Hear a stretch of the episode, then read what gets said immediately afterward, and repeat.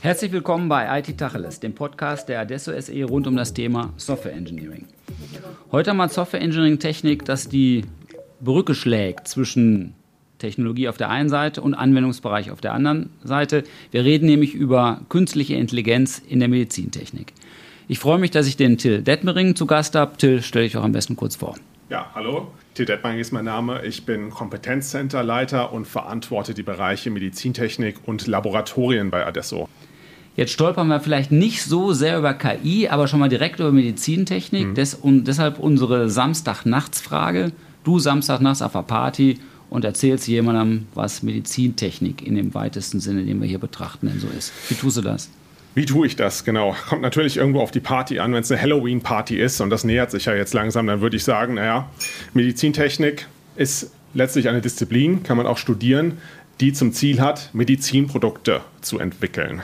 Ja, und das ist ein sehr stark reguliertes Umfeld. Aber jetzt ja keine Aspirin, oder? So als Keine Aspirin, nee, das ist Pharma. Pharma ah, ist auch, okay. auch, relevant, sicherlich, mhm. und es ähnelt sich auch sehr, aber letztlich sowas wie ein OP-Roboter oder ein Heftpflaster oder ein Herzschrittmacher mhm. oder ein Computertomographen.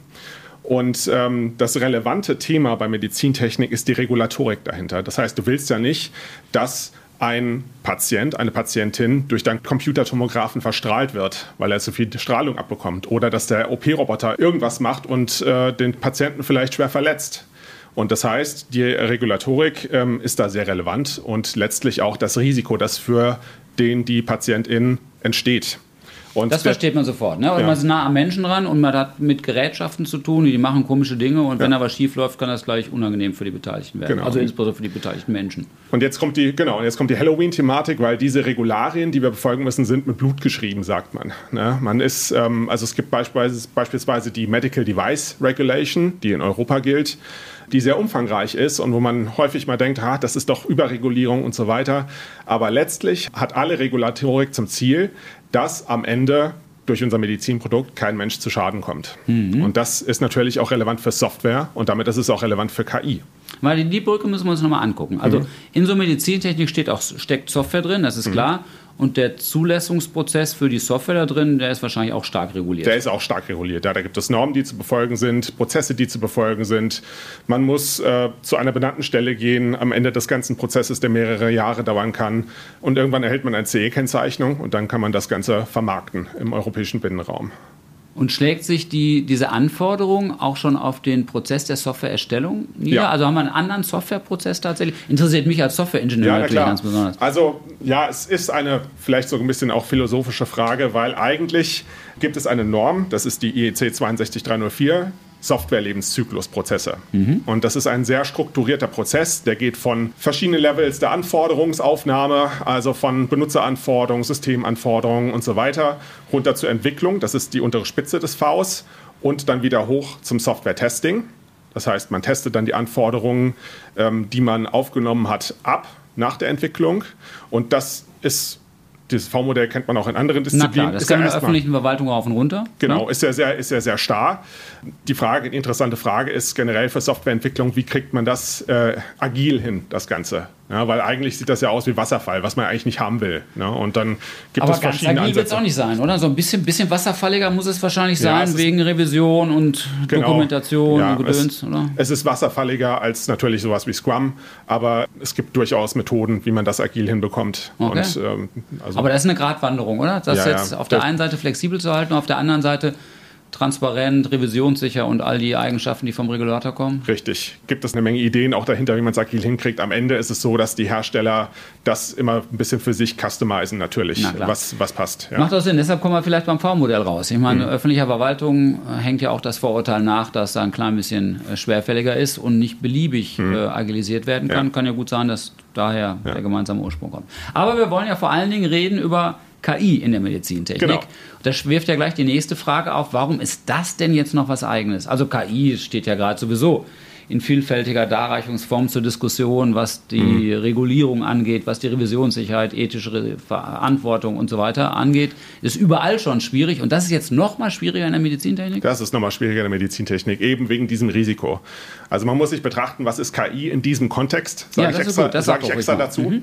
Und ähm, letztlich geht es bei KI in der Medizintechnik oder generell im Gesundheitswesen darum, das Gesundheitswesen zu entlasten. Also Ärzte, Ärztinnen zu entlasten, Patienten die Möglichkeit zu geben, vielleicht schneller zum Arzt zu gehen, Ärzten die Möglichkeit zu geben, ähm, dass etwas durch eine KI reviewed wird oder effizienter gestaltet wird. Da, darum geht es am Ende. So, und was ist jetzt eine KI in dem Kontext? Letztlich ist das eine spezielle Art von Software, so würde ich es, äh, sage ich mal, Unbeteiligten erklären, die man trainiert auf Daten die von ExpertInnen gelabelt sind. Also eine letztlich, äh, letztlich gesagt, okay, dieser Datensatz ist ein positives Ergebnis, dieser Datensatz ist ein negatives Ergebnis.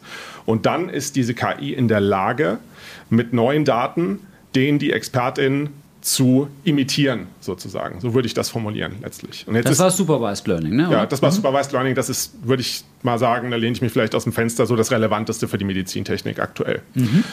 Und jetzt kriegen wir den Sprung hin zur Medizintechnik. Weil, wo entsteht denn hier das Risiko für den Patienten? Ähm, das Risiko entsteht bei dem letzten Schritt, nämlich der Vorhersage eines Ergebnisses. Weil, angenommen, du hast ein Medizinprodukt, eine Software, die in irgendwelchen Röntgenbildern Tumore erkennt. Du hast jetzt eine KI und schickst da deine Bilder durch. Was passiert, wenn ein Tumor da ist, aber von der KI nicht erkannt wird? Mhm.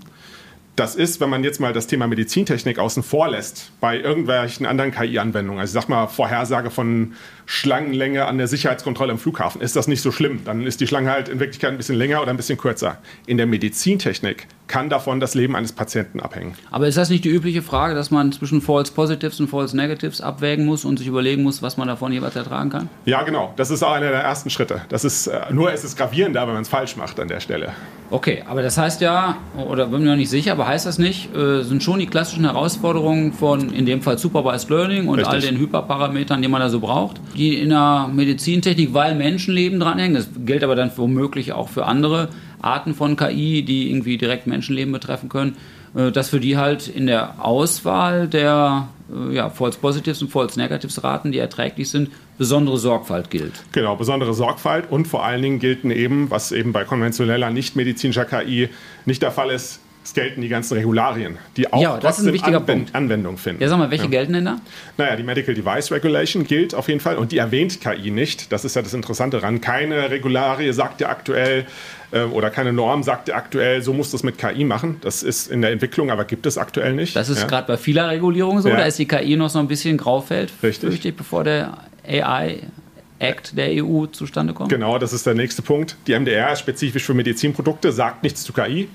Und der AI Act, im Gegensatz dazu, ist genau das Gegenteil, ist sehr breit, ähm, spricht nicht direkt von Medizinprodukten, aber sagt dir genau, wie du mit KI umzugehen hast. So, und das ist natürlich irgendwo ein Zwiespalt, in dem man drin ist. Man muss beide beachten zukünftig, mhm. aber wie macht man das denn?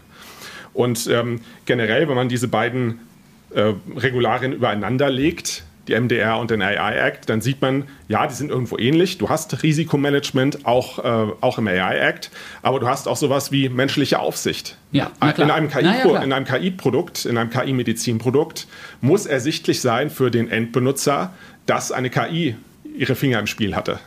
Und das darf nicht. Es muss nicht ersichtlich sein. sein für den Endbenutzer, dass KI eine Rolle spielt. Ja, für einen Arzt beispielsweise. Ja. Okay. Verrückt. Mhm. Oder mhm. Was leitet Themen, daraus ab, wenn er jetzt auf dem Etikett steht, hier war KI drin? Was, was, was, was hat er denn davon? Ähm, er weiß es, das ist mal das Erste. ja, ja, ähm, ja das, heißt, gut, das ähm, und ähm, das hat eine Menge auch mit Risiko zu tun und das hat auch eine Menge mit Vertrauen in KI zu tun, aus meiner mhm. Sicht. Ich meine, die sichere Wahl ist ja immer zu sagen, es muss immer noch mal ein Mensch drauf gucken. Ja, mhm. Dann hat man am wenigsten, hat man das Risiko, dass man irgendwas übersieht oder dass die KI was übersieht, am besten gemanagt, hm. aber natürlich auch am allerwenigsten von den Effizienzreserven gehoben, die drin stecken. Ja, also es, es, bleibt ein fieser Konflikt am Ende, den kriegt man jetzt auch nicht zu Tode reguliert, oder? Korrekt, ja. Ja, es, es, bleibt ein fieser Konflikt, das ist sehr gut gesagt an der Stelle. Ja. Aber es ist besser, als keine KI zu haben, in den meisten ja, Fällen. Da, da, ja. ja. Gut, was bedeutet das denn jetzt für, hm, sagen wir mal, die Arten von Medizintechnik, KI-Anwendungen, mit denen du zu tun hast oder die du kennst? Hat es auch da Auswirkungen auf den Entwicklungsprozess oder auf den Betriebsprozess? Also die Auswirkungen ähm, des AI-Acts, meinst du, sind ähm, generell, da er noch nicht verabschiedet ist, erstmal graue Theorie, würde ich sagen. Mhm. Ja, also man guckt natürlich, okay, was, was sind die Anforderungen, die daraus entstehen für ein Medizinprodukt? Können wir die in der Entwicklung vielleicht jetzt schon umsetzen? Aber generell ist es so, er gilt noch nicht, deswegen ist es jetzt. Macht noch jeder, bisschen, was er will. Ja, so ein bisschen schon, würde ich sagen. Selbst ja. in der EU. Selbst in der EU. Selbst in der EU, okay. Genau, wer da Vorreiter ist, ist die FDA sicherlich in den USA, die sich auch schon weitergehend überlegt haben und auch generell weiter ist als die EU, ähm, was die Zulassung von KI-basierten Medizinprodukten angeht. Also da gibt es solche Dinge wie, dass man oder Ideen, dass man den Hersteller befähigt, seine KI selbst weiterzuentwickeln und auf den Markt zu bringen, ohne dass er nochmal einen harten Zulassungsprozess durchlaufen muss. Das mhm. sind solche Dinge, die gibt es in der EU aktuell noch nicht, meines mhm. Wissens. Jetzt haben wir ja Schwierigkeiten für KI-Anwendungen aller Art, also auch für die einfachen. Du sagst ja, wir reden über Supervised Learning, das ist ja so ziemlich das Einfachste, was wir jetzt an maschinellen Lernmethoden hm. haben. Hm, aber selbst da haben wir ja Schwierigkeiten, passend ausgebildetes Personal zu finden an allen Ecken und Enden. Ja. Aus Unisicht fällt es uns schwer, die Leute dahin zu kriegen, dass das beherrschen. Im kommerziellen Kontext fällt es uns schwer, die Leute an Bord zu kriegen, die die Verfahren beherrschen. Und das jetzt noch mit der Verschärfung Medizintechnik. Wird schwierig wird wie, schwierig. Wie machen wir das denn? Wie macht, wie macht ihr es denn?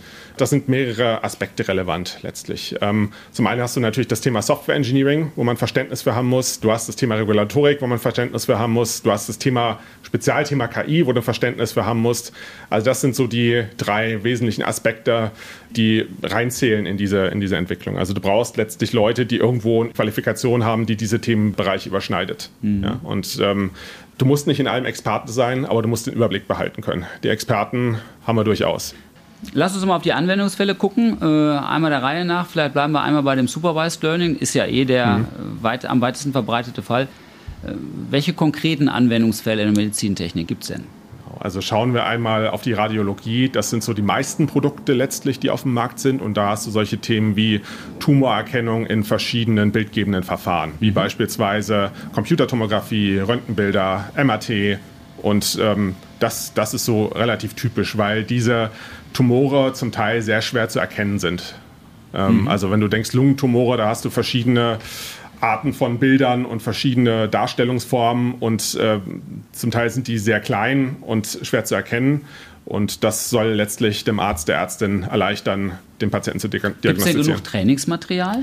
Das ist eine sehr große Problematik. Weil ich sage immer, wenn ja. wir über datengetriebene Anwendungen und gerne auch über Supervised Learning sprechen, man braucht immer mehr Daten, als man denkt. Ja. Und jetzt, da wird man ja schon ein paar Zehntausende an Bildern brauchen. Ja, und ob wir alle in der nötigen Vergleichbarkeit und Benutzbarkeit verfügbar sind, würde mhm. ich ja mal direkt zweifeln. Da müssen sich ja wahrscheinlich große Radiologiekliniken äh, oder Arztpraxen zusammenfinden, um überhaupt die Daten zusammenzutragen, ja. die man nutzen kann. Oder? Also das ist das zentrale Problem generell von KI, richtig, aber im Besonderen nochmal von KI in der Medizintechnik. Weil dieses Datenmanagement-Thema oder Datenakquisitionsthema, das ist um Größenordnung mehr relevant äh, relevanter als, als in nicht-medizinischen KI-Projekten. Ja, also du hast da solche Themen wie erstmal Datenschutz von Patientendaten. Also das muss beachtet werden. Der ist ja sehr streng in der EU. Aber da gibt es ein Forschungsprivileg, oder? Im Datenschutz gibt es ein Forschungsprivileg, dass man Daten nutzen kann, wenn man zu Forschungszwecken, wenn man sie zu Forschungszwecken einsetzen will, ist der Datenschutz ein klein bisschen gemildert. Ist ein klein bisschen gemildert, aber es ist trotzdem noch, eine, ähm, trotzdem noch ein großes Thema. Ist, ja, ja. Mhm. Du hast zum Beispiel in der Medizintechnik die Sache, dass du die Daten von ExpertInnen labeln lassen musst. Also mhm. wenn du beispielsweise, ja, wenn wir wieder das, auf das Beispiel gehen, okay, ich will in einem CT-Bild einen Tumor erkennen, dann musst du da ÄrztInnen hinsetzen und also kannst du nicht irgendwann von der Straße nehmen, sondern du musst wirklich Experten nehmen. Aber das ist vernünftig. Es leuchtet das ein, dass das so sein muss, oder? Ja, das, das leuchtet ein, dass das so sein muss. Aber ähm, letztlich ist das, äh, letztlich ist das ein, ein großes Bottleneck. Je nach äh, Trainingsmodell letztlich musst du, musst du mehrere tausend bis hunderttausende Bilder ähm, haben, die auch gelabelt sind. Ja, Finde mal Ärzte, die die Zeit haben, das zu machen. Das ist gar nicht so leicht, wie sich in der Praxis rausstellt. Wir haben ja. in der Uni-Kooperation mit äh, einem Zahnarzt von der TU München äh, Karies und, glaube ich, Kreidezähnen äh, auf Basis von Zahnfotos mhm. äh, identifiziert. Mhm. Auch wissenschaftlich veröffentlicht, also das scheint zu funktionieren. Die Medizin der ist ja. ein Buch mit sieben Siegeln. Ja. Hm, in der Tat, da müssten ganz viele Zahnärzte Bilder gelabelt haben, ja. und zwar ewig lange. Ja. Das ist schon. Und diese, Arbeit für jemanden, der böse Sachen gemacht hat. diese Person zu rekrutieren ist nochmal schwieriger. Ja. ja. Aber du hast, du hast sagst äh, Radiologen äh, und, und EKGs und sowas. Hm, aber die einfachen Endkunden ausgerichteten Anwendungen, wo man ein Muttermal fotografiert oder eben die Zähne, wäre das mhm. andere Beispiel, kann man auch selber tun, da geht es auch oft einfach nur um Fotos. Und ist das auch schon Medizintechnik dann, wenn man ja, das kommt Muttermal fotografiert kommt drauf an, was damit passiert am Ende. Ne? Also vorklassifiziert ist was, ist nichts. Dann ähm, ist es schon Medizintechnik. Medizintechnik ja. Wenn ich es nur dem Hautarzt schicke, noch nicht, aber in dem Moment, wo ja. er eine Indikation hat, gehen wir lieber zum Hautarzt, ist es eigentlich schon Medizintechnik. Genau, dann, also wenn du es wenn nicht durch KI laufen lässt, sondern es direkt an den Hautarzt geht, dann ist es Telemedizin. Dann ist es nur normal. Foto. Ja, genau, ist nur Foto, aber sobald da eine KI im Finger, äh, die, die Finger im Spiel hat, ähm, ist es sehr wahrscheinlich Medizintechnik. Ja. Genau muss man sich natürlich anschauen letztlich und Risikobetrachtung machen, aber ich würde mal sagen, ja, ist es. Okay. Mhm. Gibt's, und jenseits dieser Anwendung, die leuchten alle ein, die fallen alle in eine Klasse, das verstehe ich gut. Äh, also Anomalienanalyse hat, hat viel damit zu tun und mhm. natürlich hm, Klassifikation. Gibt es denn jenseits dessen im Unsupervised Learning oder im Reinforcement Learning noch Anwendungen, von denen man sagt, ui, die sind ja jetzt ja vielleicht noch eins pfiffiger, weil man eben nicht so viel äh, Tagging und Labeling zu tun hat? Immer, wir fischen auch an anderer Stelle da immer so ein bisschen ja, im Trüben. Da gibt es immer nur so ganz, ganz wenige. Ne? Richtig, ja. Also beim Unsupervised Learning könnte es ja fast nur Clustering sein, dass man also Gruppen von Befunden bildet. Hm, Mit dem Reinforcement fällt mir auch gar nichts ein. also ich, ich sag mal so, wenn wir in Richtung äh, Unsupervised Learning Clustering denken, dann denke ich in Richtung Labordiagnostik, was ja ein anderes Feld ist, was ich betrachte. Und dort im Prinzip hast du ja sehr viele Daten von verschiedenen PatientInnen, die Blutanalysen beispielsweise haben. Also verschiedene Blutwerte werden analysiert und mhm. die zu gruppieren und zu analysieren und dann vielleicht Vorschläge dem Stimmt, Arzt zu machen. Könnte. Das ja, könnte schön. etwas ja, sein. Ja, und da gibt mhm. es auch meines Wissens erste Produkte, die das machen. Es ist aber nicht in der Breite. Also, ja, ja, na klar. genau. Gut. Hm, hast du noch irgendwie Literatur, Videos, äh, Links, sonst was, was man zum Thema KI in der Medizintechnik unseren Zuhörerinnen und Zuhörern empfehlen könnte? Ja, da gibt es relativ wenig, weil das ein sehr Spezielles starkes Thema, Nischenfeld ne? ja, ist. Ja, also ich, was wir jetzt seitens Adesso machen werden, ist, wir werden ein Webinar veranstalten im Oktober, ähm, wo natürlich auch interessierte Kundinnen ähm, teilnehmen können, wo wir das Thema nochmal intensiver beleuchten, Entwicklungsprozesse, auch das Datenthema nochmal etwas genauer. Und äh, ja, das kann ich empfehlen. Gut, tun wir dazu auf unserer Tun wir dazu, genau. Das machen wir. Till, vielen Dank. Ich glaube, es war ein guter Einblick äh, in mein konkretes Anwendungsgebiet. Hm. Noch dazu in so ein spannendes, wo ja. Menschen betroffen sind. Ist ja vielleicht noch eins besser, als Äpfel und Bieren auseinanderzuhalten mit maschinellem Lernen. Ja. Danke, dass du unseren Zuhörern und Zuhörern auf die Art und Weise Einblick in dein Tätigkeitsgebiet und in die KI in der Medizintechnik gegeben, hat, gegeben hast. All das und auch die Literatur und sonstigen Hinweise finden wir unter www.adesso.de slash podcast. Dankeschön. Vielen Dank, hat mich sehr gefreut. Prima. Thank you.